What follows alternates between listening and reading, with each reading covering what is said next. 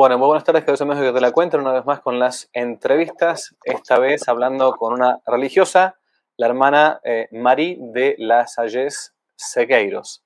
Nos vamos a tutear porque nos conocemos hace muchísimos años, algunos conocen la historia y todo, pero bueno, acá no vamos a, estar repitiendo cosas, pero eh, nos conocemos hace muchísimo tiempo. Eh, hermana Marie, ¿cómo andas? ¿Qué tal? ¿Cómo estás, Javier? Un gusto. Desde Francia. Bonjour. Está, está, en Francia hace muchos. ¿Hace cuántos años que estás en Francia ya? Eh, diez años, once años. Diez años, diez años. ¿Ya tenés casi la ciudadanía o la residencia francesa, eso? La tengo, te voy a decir, en teoría sí, pero me falta el papelito. Pero sí, ya soy ciudadana francesa. Bueno, muy bien, muy bien. lástima que Argentina ganó al Mundial de Francia ahora, sí, en la final. Lamento mucho para los franceses, espero que hayas... Vimos, vimos la final, vimos la final, pero bajo las catacumbas. Ah, está muy bien, está muy bien. Bueno, muy bien. Eh, ¿Por qué estamos hablando con la hermana? Sí, la hermana Sayes. Porque ya la hemos entrevistado acá otras veces en el canal de Que no te la cuenten. Em, seguramente habrán visto alguna que otra entrevista acerca del Islam, también acerca de Santa Juana de Arco. Una, la hermana Sayes es, por cierto, una especialista en el tema Santa Juana de Arco, al menos en lengua española. Yo siempre he recomendado el primer libro que ella sacó, que es un estudio enorme, buenísimo, excelente, muy fácil de leer, acerca de Santa Juana de Arco, Reina Virgen y Mártir, después un, libro más pequeño, también un, resumen de este. Y eh, desde la que la conozco, y hace más de 20, casi 25 años, uno se va poniendo mm. más de 25 años, no se pone viejo, eh, a ambos nos... Eh, nos atrapó mucho la historia de Francia, entre otras cosas la historia de la Revolución Francesa. Ella hace muchos años que está estudiando el tema y acaba de publicar un libro acerca de lo que fue la revolución y sobre todo lo que no se conoce que es la contrarrevolución francesa. Un libro que ahora vamos a hablar sobre el tema, se llama así, Pasión y Gloria de la Vendée, ¿no? Eh, pero antes que nada, ¿Cómo se gestó el libro este? ¿Qué, cómo es eh, este libro sobre la bandé? ¿Qué tiene de nuevo? ¿Qué es la bandé? Mucha gente capaz que no, no, no, no conoce. Sí, es verdad. Incluso los franceses. Eh, bueno, es un libro que en realidad, cuando terminé el de Juana de Arco, em, empecé a profundizar el tema del Sagrado Corazón. Y la bandé, eh, el levantamiento bandiano, era un capítulo dentro del libro, porque los bandianos habían utilizado el Sagrado Corazón en su insignia en sus banderas. Y bueno, al final ese capítulo se transformó en un libro porque con la otra hermana, con la hermana aflicta con la que vivo, pudimos peregrinar varias veces ya, eh, desde el 2021, 2022, el, año pasado, el 2023, fuimos de vuelta también con otro grupo de chicos a esta región del noroeste de Francia, eh, que se levantó contra la revolución, por eso es la contra, una región contrarrevolucionaria. Y pudimos peregrinar, eh, te decía, varias veces y la, de la primera ya nos compramos una guía muy buena, una guía del contrarrevolucionario, que nos ayudó muchísimo a, abrir los ojos, a redescubrir esta región. Incluso me parece que con vos habíamos ido en el 2000 con un grupo de jóvenes, eh, habíamos ido a Cholet, no sé si te acordás. Ajá. acuerdo. Pero bueno, no había no había tanta información en ese momento, no teníamos tanta información nosotros. Pero bueno, con ayuda de esta guía redescubrimos eh, realmente la región que está eh, llena, ¿cierto? No te puedo decir que está sembrada, pero llena de monumentos. En cada rincón de esta región encontramos una escultura, un vitral, una pintura, una capilla eh, que conmemora un héroe, un santo, un mártir, un hecho heroico, una derrota también. Em, realmente eso nos hizo ver la bandera con otros ojos, incluso los vitrales, eh, un librito que ha separado. El libro tiene, como el de Juana de Arco, está lleno de mapas y también de imágenes. Como fui a Bellas Artes, me gusta mucho la parte artística y mostrarlo. Hay un libro acá que tengo que es solamente los vitrales de la bandera. Mm. Y no solamente los vitrales de, de los santos, sino de los héroes. Por eso si uno va y no conoce mucho historia, no puede leer lo que conmemora este hecho o este gesto heroico o este perdón heroico de tal general eh, o de tal generalísimo. Bueno, todo eso ayudados de esta guía pudimos hacer un viaje genial eh, que nos dio ganas también de, comunicarlo a los otros. Entonces empezamos, en aquel año empezamos con las crónicas, que publicamos varias con la hermana, en que no te la cuenten. Así que el libro salió en realidad de atrás para adelante, porque primero empezamos con las crónicas de los generales, después yo trabajé bastante las mujeres, otra cosa totalmente desconocida. Eh, después le dimos, bueno, un marco histórico, realmente al levantamiento y al genocidio que se hizo. Y, bueno, salió el libro. De nuevo tiene no solamente, si quieres, bueno, el, marco histórico, por supuesto hay otros libros muy buenos, en nuestra época se escribió El Padre Sáenz, por ejemplo, en español hay poco, ¿no? En francés hay muchísimo. Eh, hace poco ha escrito el doctor Bárcena, que vos has entrevistado, no, no por la bandera, pero por otros temas, pero él tiene un libro muy lindo que resume la tesis de Seller. Eh, pero bueno, no habían sido presentados por separado los héroes y las heroínas. Eh, eso es algo nuevo, me parece.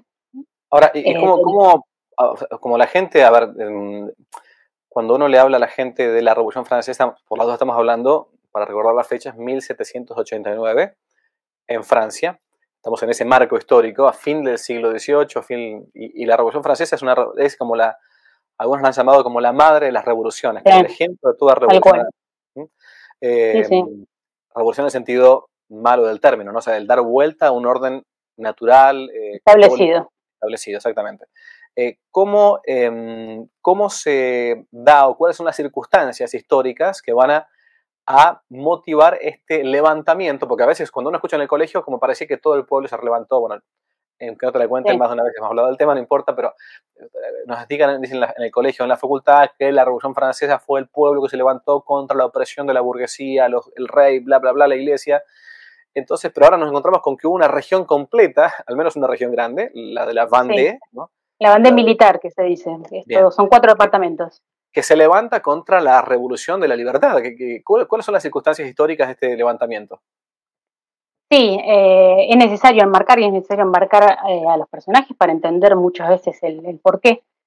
Em, creo que puedes, te puedes separar en causas mediatas a largo plazo, eh, en el marco de lo que es la historia de Francia, lo que es la misión divina de Francia dentro de la historia de la Iglesia, Em, y empezar 100 años justo antes de la revolución, por, poner, por empezar con una fecha, que es justamente las revelaciones que el Sagrado Corazón le hace a Santa Margarita María de la Coque en Parelimonial, donde el Sagrado Corazón le pide, eh, pide a, la Santa eh, pedidos para la Iglesia y eh, para el monarca, para el rey. Quizás católico, los católicos practicantes tengan más conocimiento de los nueve primeros viernes, de la, fiesta del Sagrado Corazón, esos son los pedidos que le hizo la Iglesia, pero el Sagrado Corazón también pide que eh, el rey, puntualmente Luis XIV en ese momento, eh, estamos hablando de 1689, 100 años antes exacto de la Revolución, eh, consagre Francia, el reino, y su persona y su familia al Sagrado Corazón y ponga en la bandera de Francia, que en ese momento no era la tricolor, sino era la monárquica estaba desde Clovis en adelante el reino de Francia con tres flores de milis doradas, bueno, que en el centro de, esa bandera se imponga, se ponga el, Sagrado Corazón.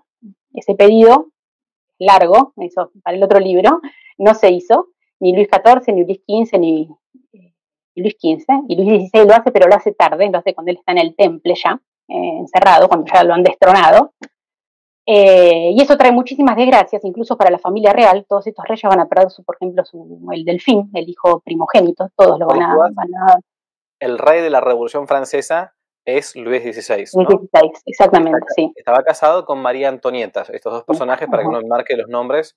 Luis XVI, el rey que es destronado, decapitado, le cortó la cabeza, y también a María Antonieta, su, su, esposa, sí.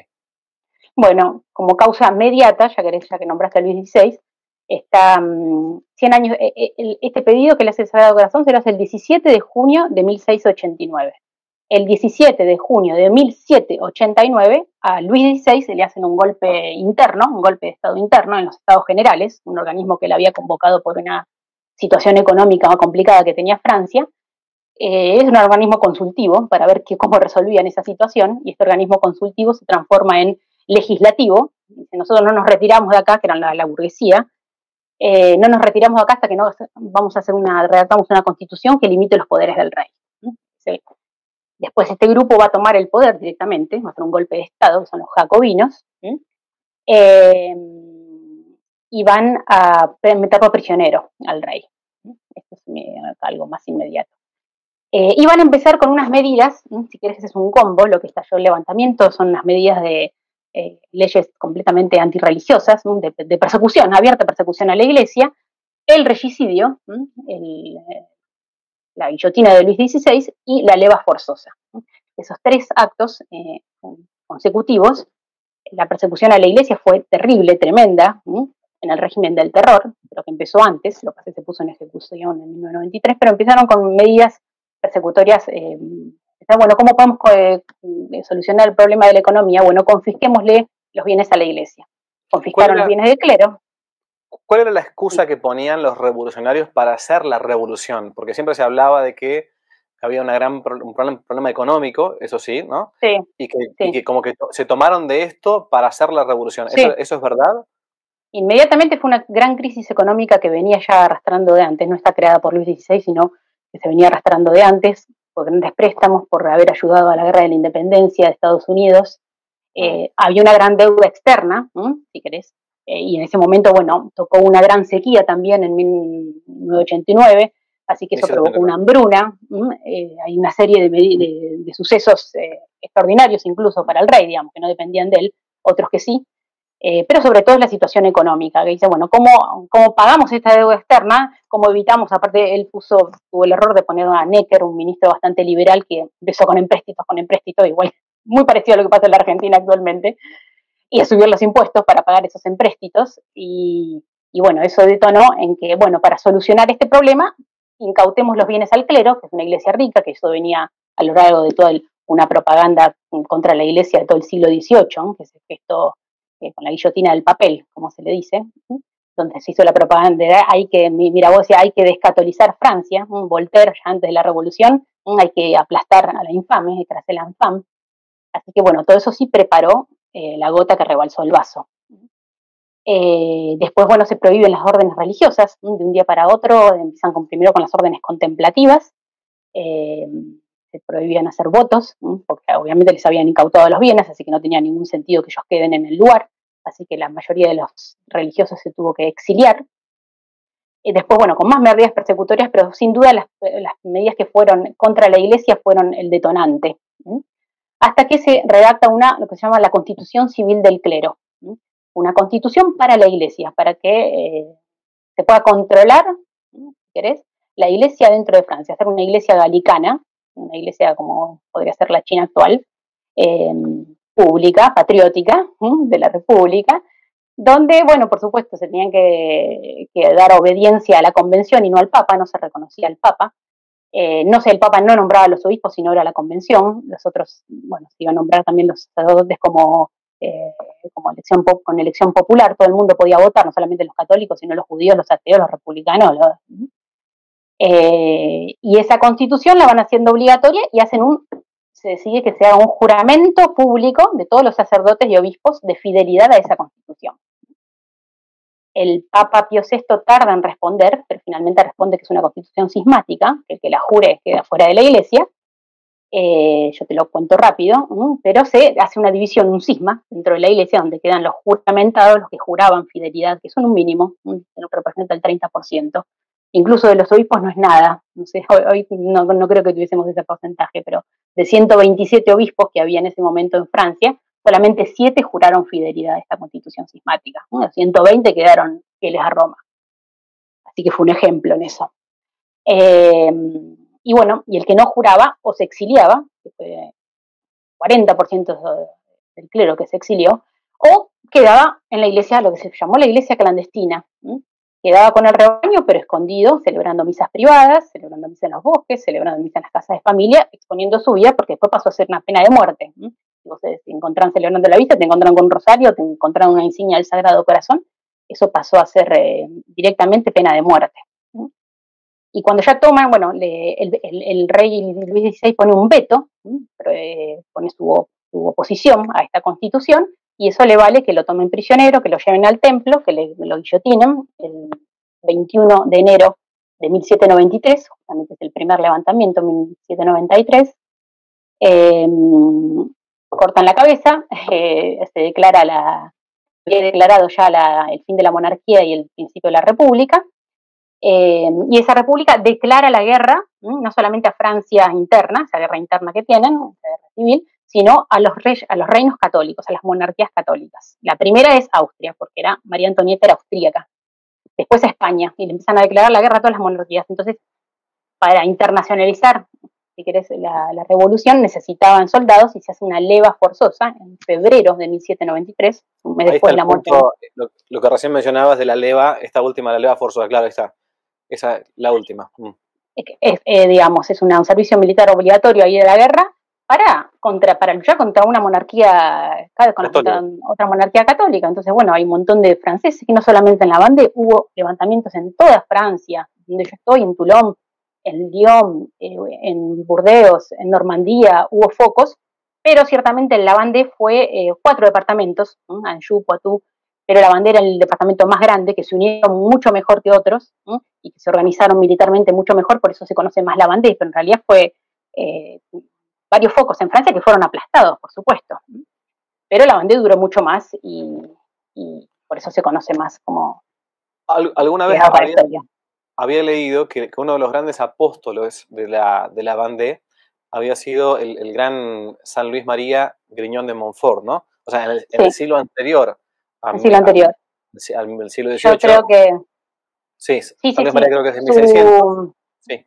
Eh, sí, y principios de mil, 1700 también, pero el siglo anterior él y sus misioneros, sin duda, eh, que preparan eh, espiritualmente, porque es una zona encima que quedó apartada de la revolución, en un, es una zona llena de bosques donde no había una ruta directa hacia París, así que era una zona que quedó como, como preservada físicamente y espiritualmente por la, por la devoción que, que sembró San Luis María, todo el iluminismo, toda la propaganda anti-iglesia, no llegó a la bandera.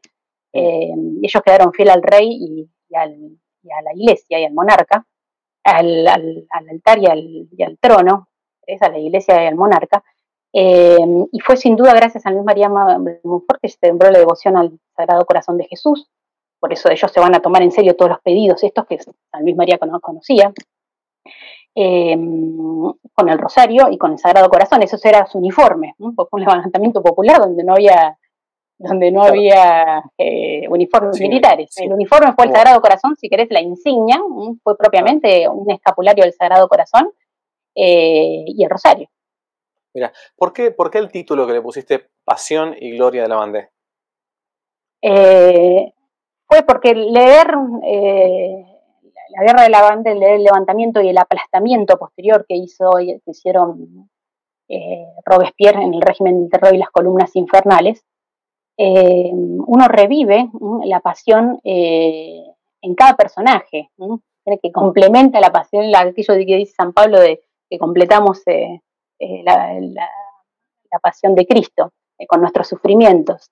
Bueno, en cada, por ejemplo, en la vida de los generales hay un aspecto de la pasión, la traición, la desolación, el sufrimiento de todos estos personajes que sin duda eh, sufrieron lo que se llama, lo que no lo llamo yo, sino los mismos franceses han estudiado y están luchando para que se reconozca como un genocidio, ¿no?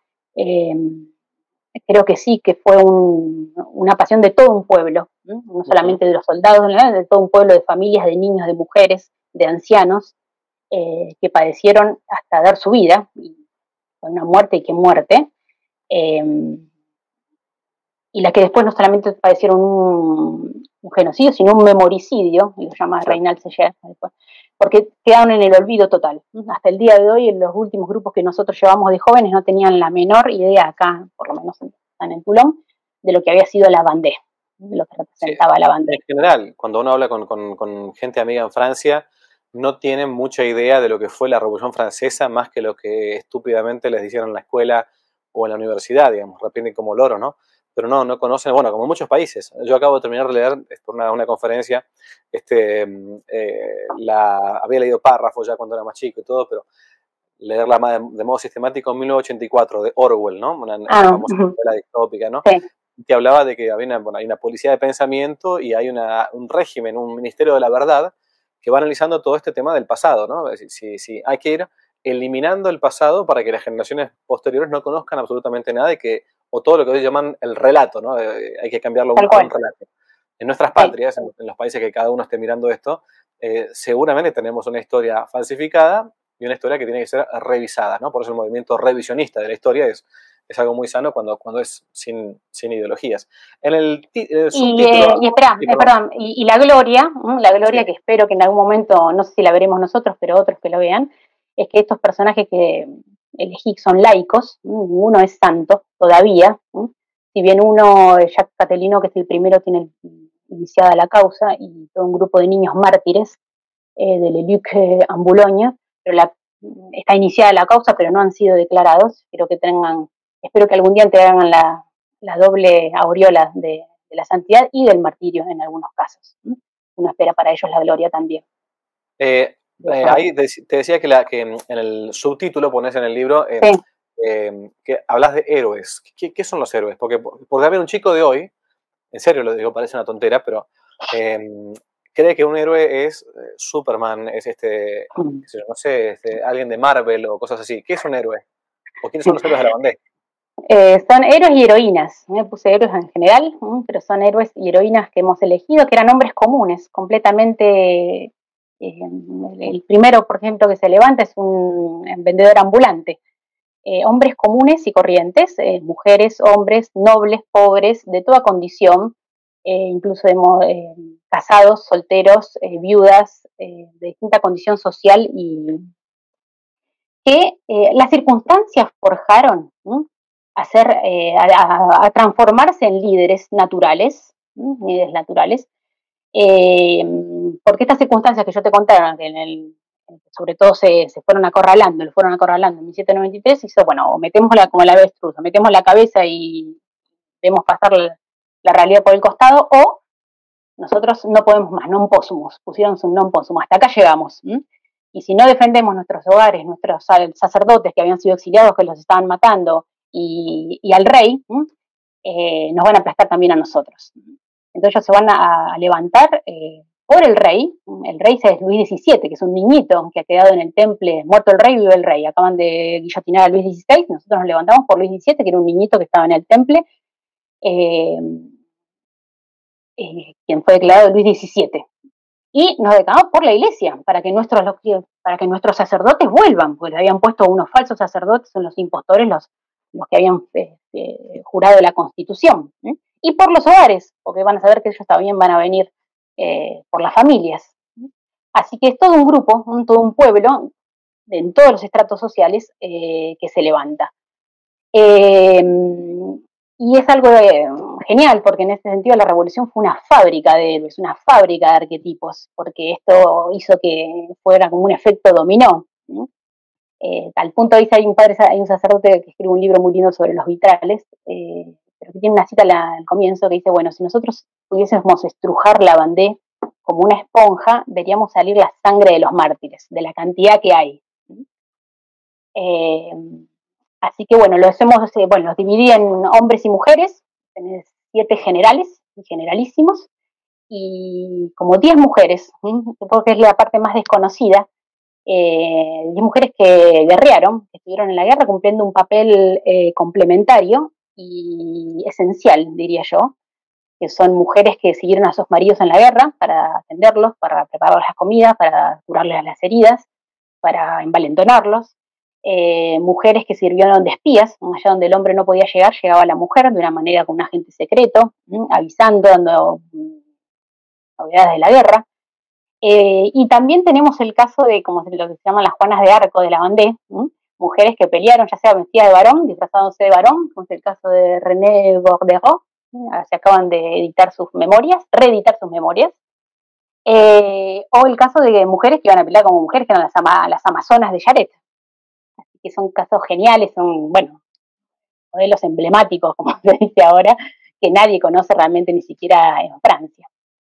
Eh, por ahí, bueno, los que más, eh, los héroes más conocidos, que puede ser que en el librito del padre Sainz, en los cuatro libros que sacó él, hay uno que está dedicado a, los héroes de la Bandé, él los va nombrando a cada uno, no le dedica un capítulo a cada uno, pero sin duda a partir de ahí, por ejemplo, yo redescubrí eh, muchísimo los protagonistas. el primero es, te nombro algunos, Jacques Catelino, era un padre de familia numerosa, él va al frente, es el primero que sale al frente, su esposa le borda el Sagrado Corazón, eh, y él era vendedor ambulante, no tenía ni idea de la guerra, pero ya le decían el santo de Anjou, porque era una persona muy piadosa, un padre de familia, tuvo 11 hijos, murieron 4 o 5, le quedaron 6. Eh, cuando vienen a buscarlo para que sea líder, la, esposa no quería saber nada porque sabía que lo iban a aplastar enseguida, porque él de guerra no tenía ni idea, pero como era un líder natural y hablaba muy bien, al final a él lo van a nombrar el primer generalísimo del ejército bandiano. Él encarna lo que es el levantamiento popular, propiamente. Después, en un segundo momento, se dan cuenta que, bueno, que por más que los campesinos sean líderes y tengan dotes naturales, se necesitaban a, a los militares. Los militares eran los nobles. Entonces, en un segundo momento, el pueblo va a ir a buscar a estos nobles que estaban en sus castillos, que no querían saber nada porque sabían que iban a ir al muere, porque pelear contra la revolución ellos perfectamente sabían lo que implicaba y las consecuencias. Pero los van a convencer, porque si no salen al frente ellos, los van a venir a aplastar igual y van a quemar sus castillos de igual manera. Así que bueno, lo van a buscar a Del B, que es otro persona que, me, cautivó, del B acababa de ser padre de familia ese día, cuando lo vienen a buscar, su único hijo, lo tuvo un día a UPA, y sale al frente con, sus, eh, con sus banderas, con, sus campesinos, tienen movimiento heroico, unos perdón, el perdón del B que se les, hace, sus soldados habían tomado unos eh, republicanos, los querían trivillar, los querían matar, y él les hace rezar a sus, campesinos el Padre Nuestro, antes de, antes de acribillarlo. Está bien, acribillenlo, tomen venganza, pero recen un Padre Nuestro antes. Rezan un Padre Nuestro y cuando dice perdona nuestras ofensas como nosotros perdonamos a los que nos ofenden, dice ustedes rezan eso y no son capaces de perdonar. Y al final los bandeanos terminan en perdón heroico, terminan perdonando a sus enemigos y liberándolos. Eh, bueno, él sigue peleando, él es nombrado segundo generalísimo, justamente después que muere. En estos días, sí. Eh, no, salió una, una, o está por salir, una, o salió una película eh, sobre una... Ah, no, pero, sí, sí, ese es el último, Jared, va a salir ahora a fines de enero. Ese es el último. Eh, uno, podría repasar cada uno de los héroes y las heroínas, ¿no? Pero si, si la gente puede llegar a, a, ver después esa película, espero que se haya puesto en lengua española o, o se puede ponerse, es el caso sí, un héroe famosísimo héroe bandana, Jared. Sí. Eh, Jared es el último, eh, si, queremos saltear, eh, es uno también de los que más cautiva. Él murió a los 33 años eh, en la Pascua, de una manera, una, figurando a Cristo. Pero a él lo van a buscar y él primero se esconde abajo de la cama, literalmente, se escondió abajo de la cama. la mujer lo sacó abajo de la cama y están los campesinos abajo con, con las hoces, con los rastrillos, con los fusiles viejos, que tenés que salir. Y bueno, salgamos y muramos por lo que creemos si nosotros morimos, la causa va a durar, si nosotros vivimos, la causa morirá. Y él sale convencido que iban al muere, y él va a morir, después le van a hacer un juicio inicuo, pero él es el último, el rey de la bandé, ¿eh? Tenía, un, tenía una divisa, acá estoy con una taza que me regalaron, ¿eh? combatí souvent, batí parfois, abatí jamais. ¿eh? Combatido a menudo, eh, vencido a veces, abatido jamás y a él le hacen un juicio inicuo, eh, porque era, eh, con él tuvieron que negociar justamente la paz. Eh, y bueno, lo terminan fusilando, un fusilamiento como un circo público para que todo el mundo quede como escarmiento. Y le dicen, bueno, arrodíllese y le vamos a poner una venda y lo vamos a fusilar. Y él dice, no, yo me arrodillo frente a Dios solamente. Entonces se muere de pie. Y pido como última gracia, primero no tener la venda, yo no, tengo miedo a la muerte. Voy a enfrentar cara a cara a la muerte. Y segundo, dar yo mismo la orden de, del disparo. Y se la conceden. Y él mismo, bueno, cuando yo señale mi corazón, es acá donde se mata un valiente. Y es donde él tenía el sagrado corazón. Es acá, ah. apuntada acá. Y el grito de ese, viva, viva la religión, viva el rey. Y ahí lo matan en mm. una semana de Pascua con 33 años. La similitud que hay con el tema también de los cristeros en México, ¿no? Sí, Sí, sí, sí, sí, sí. Eh, después tenés matrimonios, eh, el de la tapa, que a mí es el que más me fascinó, por eso lo elegí para la tapa, eh, que son Lescure y Victoire Donation, o más conocida como Madame de la Roya Quelem, que son un matrimonio re jovencito, se casan a los 17 y a los 20 años.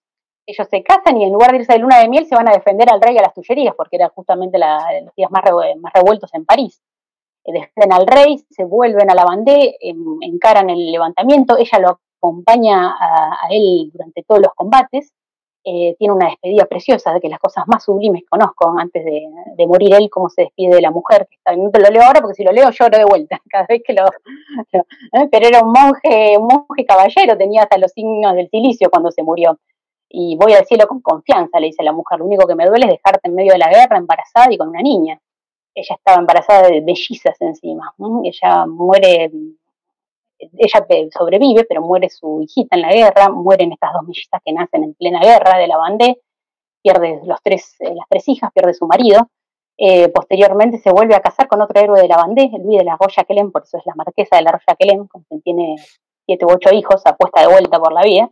Pero ella es la primera mujer que es lo que se llama las memorialistas, que empiezan a escribir la guerra de la Bandé para sus hijos, para sus nietos, para que el, y al memoricidio posterior que estaban haciendo, eh, por lo menos su familia se entere que no era así. Y ella es la primera que escribió una guerra general de la bandera. Eh, y ella como, como hija vio morir a su padre, que lo fusilaron las columnas infernales. Como esposa vio morir a sus dos esposos, al primero el marido y al segundo marido en la guerra de la bandera. Y como madre vio morir a su primer hijo varón que murió en el quinto levantamiento de la bandera. Así que ella vio perecer toda la sangre de su sangre, de en todas las generaciones, por Cristo y por, Cristo y por, es, muchísima la cantidad de gente que muere, ¿no? Eh, de hecho, vos hablas en el libro de, un, verdadero genocidio. ¿Por qué? ¿Por qué se habla de, de genocidio y por qué, de, hecho, durante tanto tiempo no se pudo instaurar todo eso? Porque hoy por hoy eh, es, bastante más sencillo. En el siglo XX comenzó con el tema de los armenios.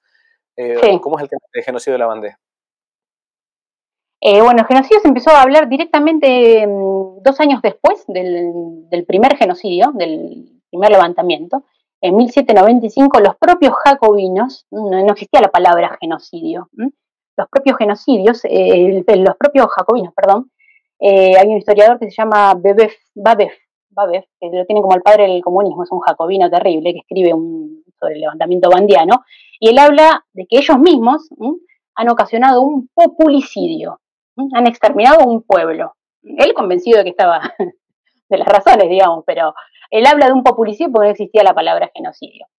Eh, nuestros días, el que más ha hablado y el que ha resurgido con el tema y aplicado esta palabra es Reinald Seller, el doctor Reinald Seller bandiano, converso, en el sentido de que era un bandiano que tenía vergüenza de ser bandiano, porque había, había crecido con la historia oficial de que eran unos traidores a la patria, los bandianos, Así que después como estudiante de historia le toca a un buen profesor que lo convence de estudiar la bandé y él como buen bandiano todo el mundo lo conocía y bueno, hace, dos tesis doctoral. La primera eh, la defiende en la Sorbona, la segunda también, pero la primera es la que él ya presenta como, él presenta como un genocidio, justo antes del bicentenario de la Revolución, encima les abuela de las fiestas. y él empieza a aplicar este término y a demostrar que fue el exterminio de todo un pueblo por razones religiosas y políticas. Así que en eso yo sigo a los franceses y ahora él y otros más, porque él es abogado también, están luchando para que los organismos internacionales reconozcan esto como el primer genocidio moderno, de la historia moderna. Lo cual no va a serle nada fácil, pero bueno, están, están en eso y están tratando de ser reconocidos incluso eh, oficialmente. Ah, eh, él habla, sí. perdón. Él habla de incluso de eh, un genocidio legal franco-francés. ¿Por qué genocidio legal? Porque él encuentra los decretos por los cuales se dice, bueno, hay que exterminar a, todo el pueblo, hay que empezar con las mujeres que son el surco de reproducción, hay que matar a los niños en edad de recordar, porque estos niños se van a vengar y después se van a volver en contra nuestra. Hay que mm, incendiarlo todo, se crean las columnas infernales, lo que se mandó, que esas columnas infernales llegaron a la bandera después de haber exterminado todo el ejército, solamente para matar a la población civil indefensa. ¿no? Eh, bueno, todo eso él fue a los archivos, sacó fotitos, y todo eso que nadie se esperaba que lo haga.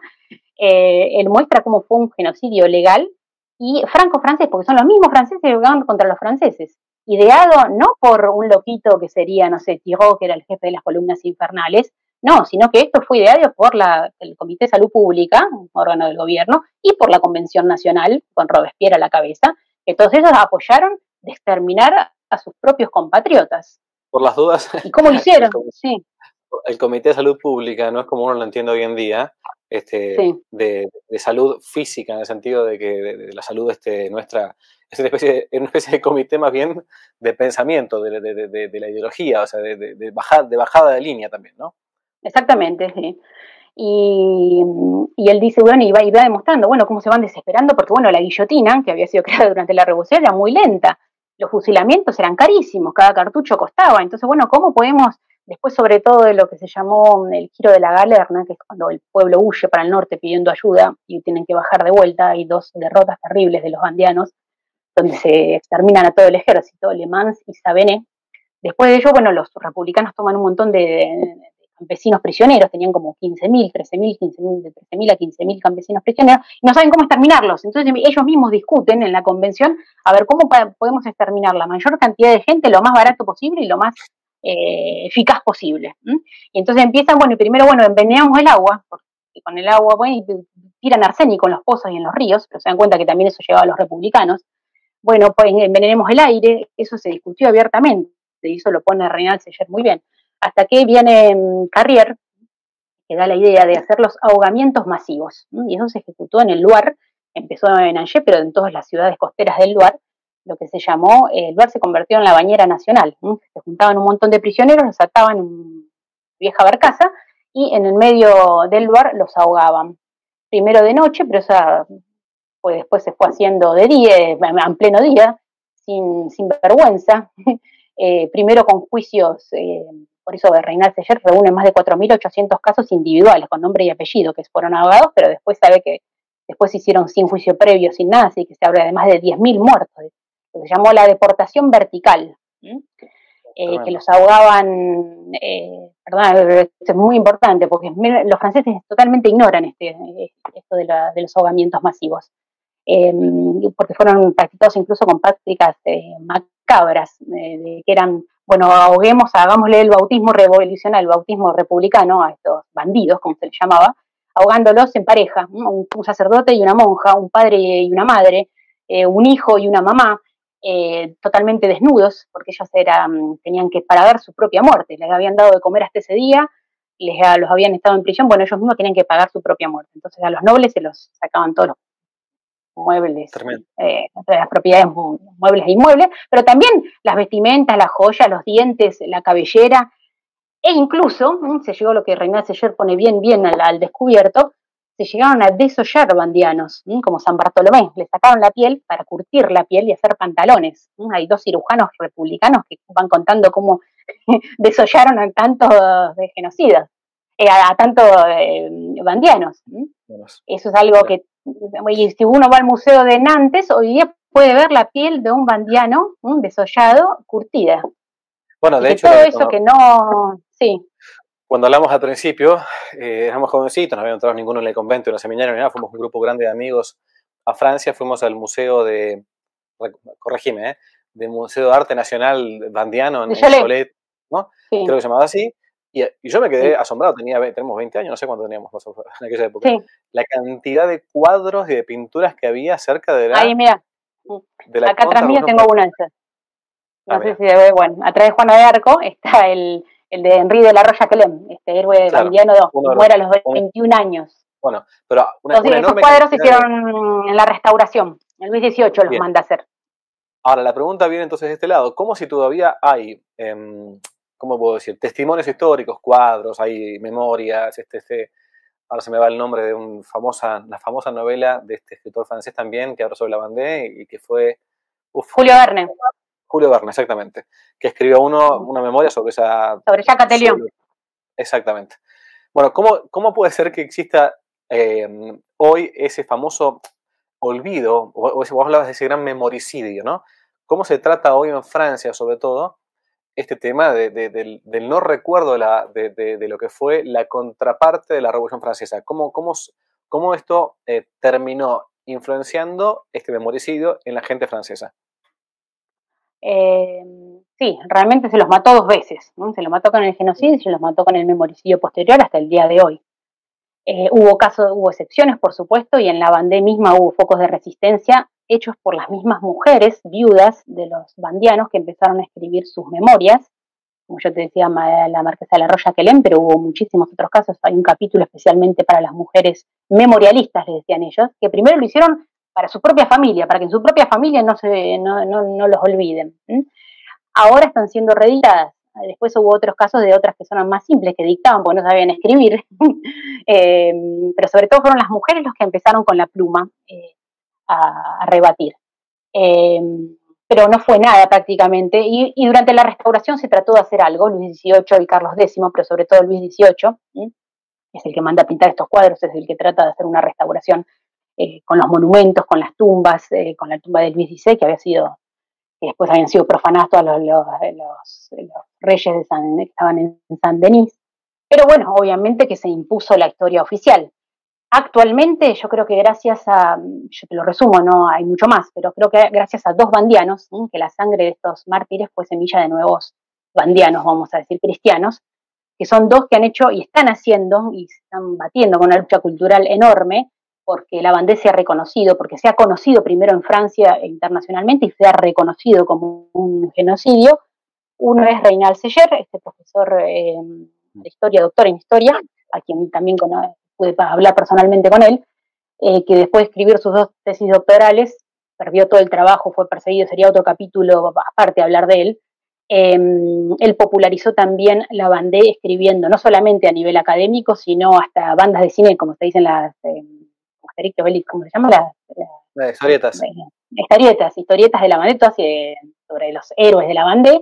Él tiene su propia editorial y él levantó, acaba de inaugurar este año, eh, bueno, el año pasado, el 13 de mayo del 22, eh, lo pude visitar yo también al lugar, un, un, memorial en una capilla que había sido una capilla martirial eh, incendiaron y, martirizaron a más de 80 mujeres y niños, los republicanos, las columnas infernales, él acaba de levantar un memorial con todas sus su, su, tesis doctoral puesta en mural, puesta en, dibujo y en escultura.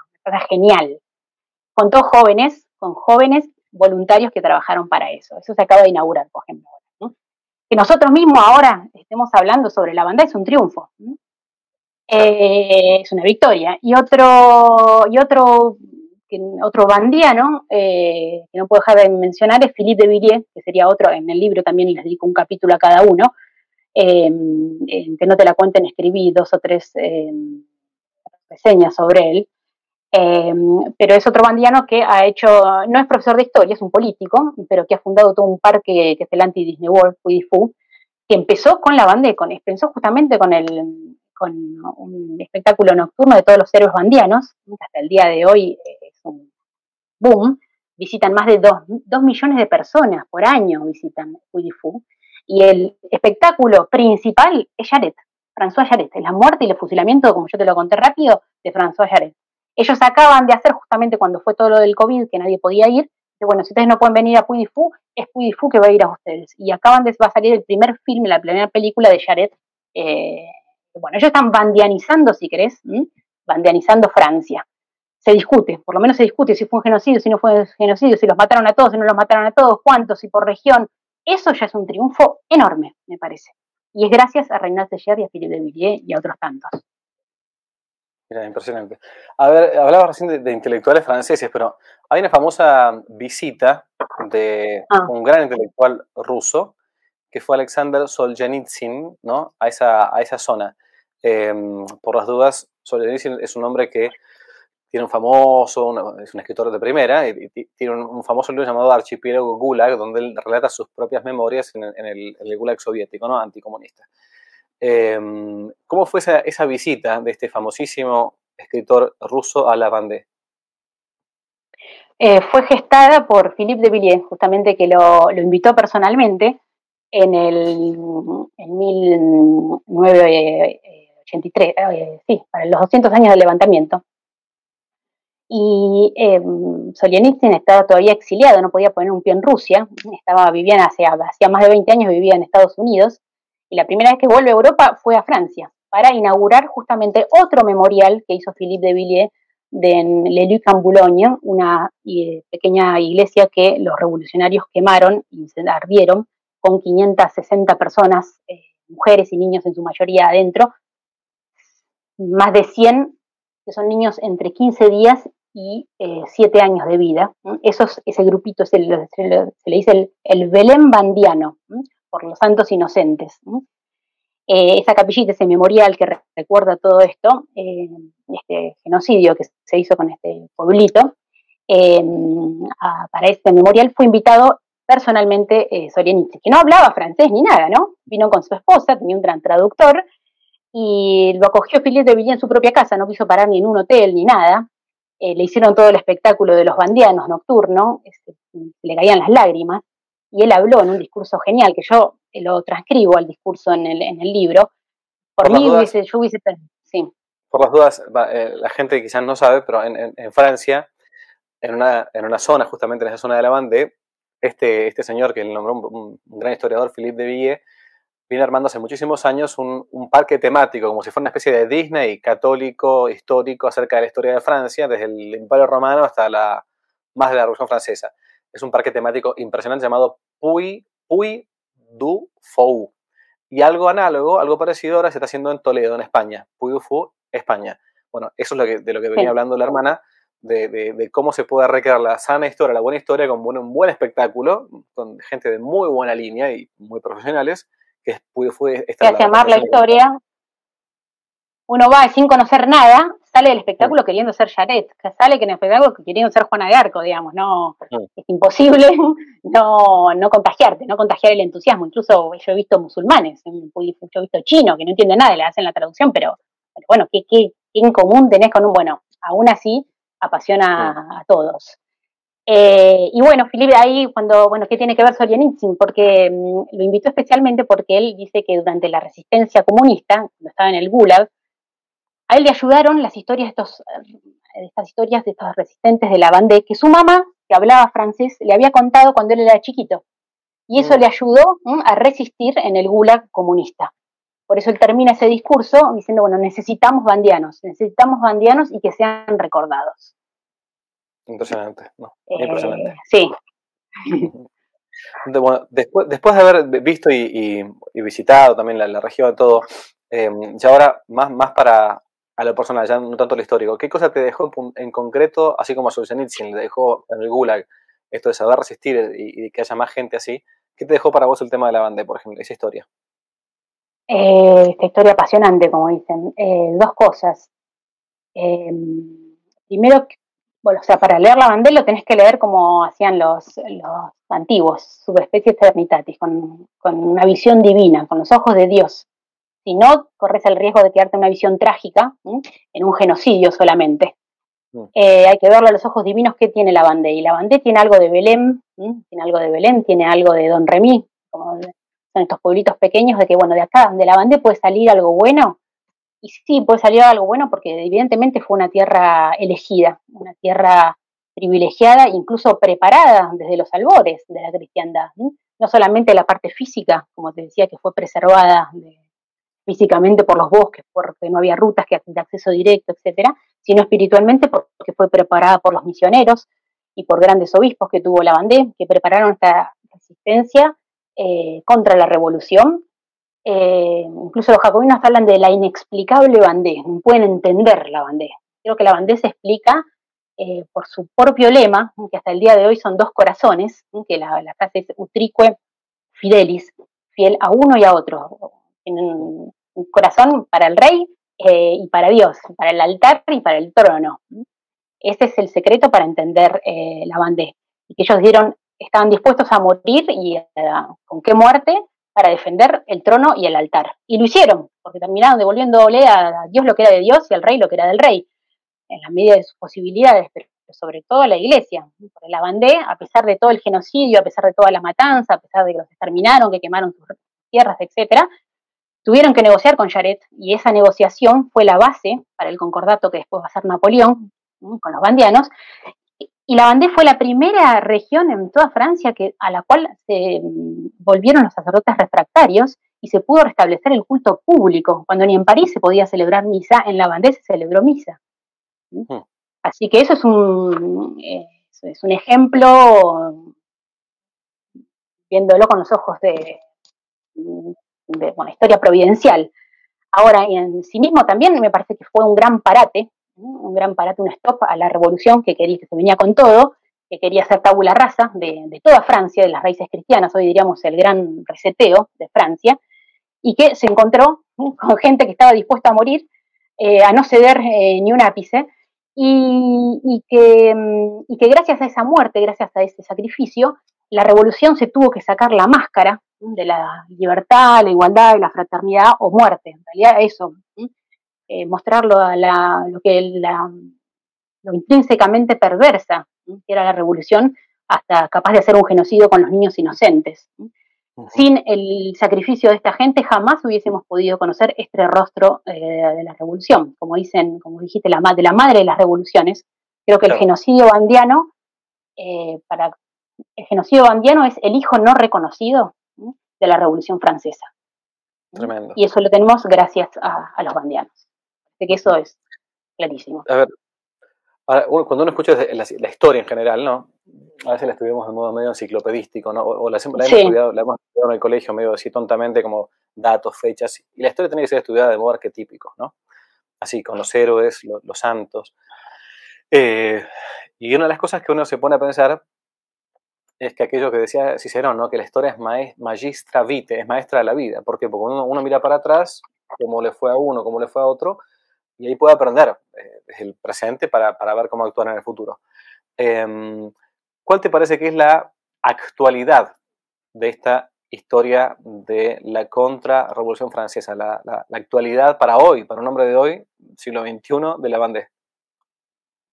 Em, bueno, creo que son, es una lección de vida y de muerte que nos dieron los bandianos, pero sobre todo es una lección de resistencia, eh, de resistencia al nuevo orden mundial, porque creo que los, los jacobinos de ayer engendraron a los mundialistas de hoy, que, también quieren aterrorizar, quieren hacer un gran régimen del terror, pero a nivel mundial, con el aborto, con la eutanasia, con la ley transgénero, con esterilización masiva, con todas las cosas que estamos viviendo a nivel mundial y que hemos vivido con esta dictadura sanitaria, y que para enfrentar a eso, bueno, ¿qué somos nosotros? Nada, lo mismo que decían los bandianos, no somos nada, pero bueno, tenemos que enfrentar a eso, a ellos, a este gran poder, eh, con las mismas, eh, dice el cardenal Sara tiene una frase hermosa, tenemos que enfrentar eh, y tenemos que valernos de los bandianos y enfrentar a este nuevo orden mundial con las mismas armas que usaron ellos.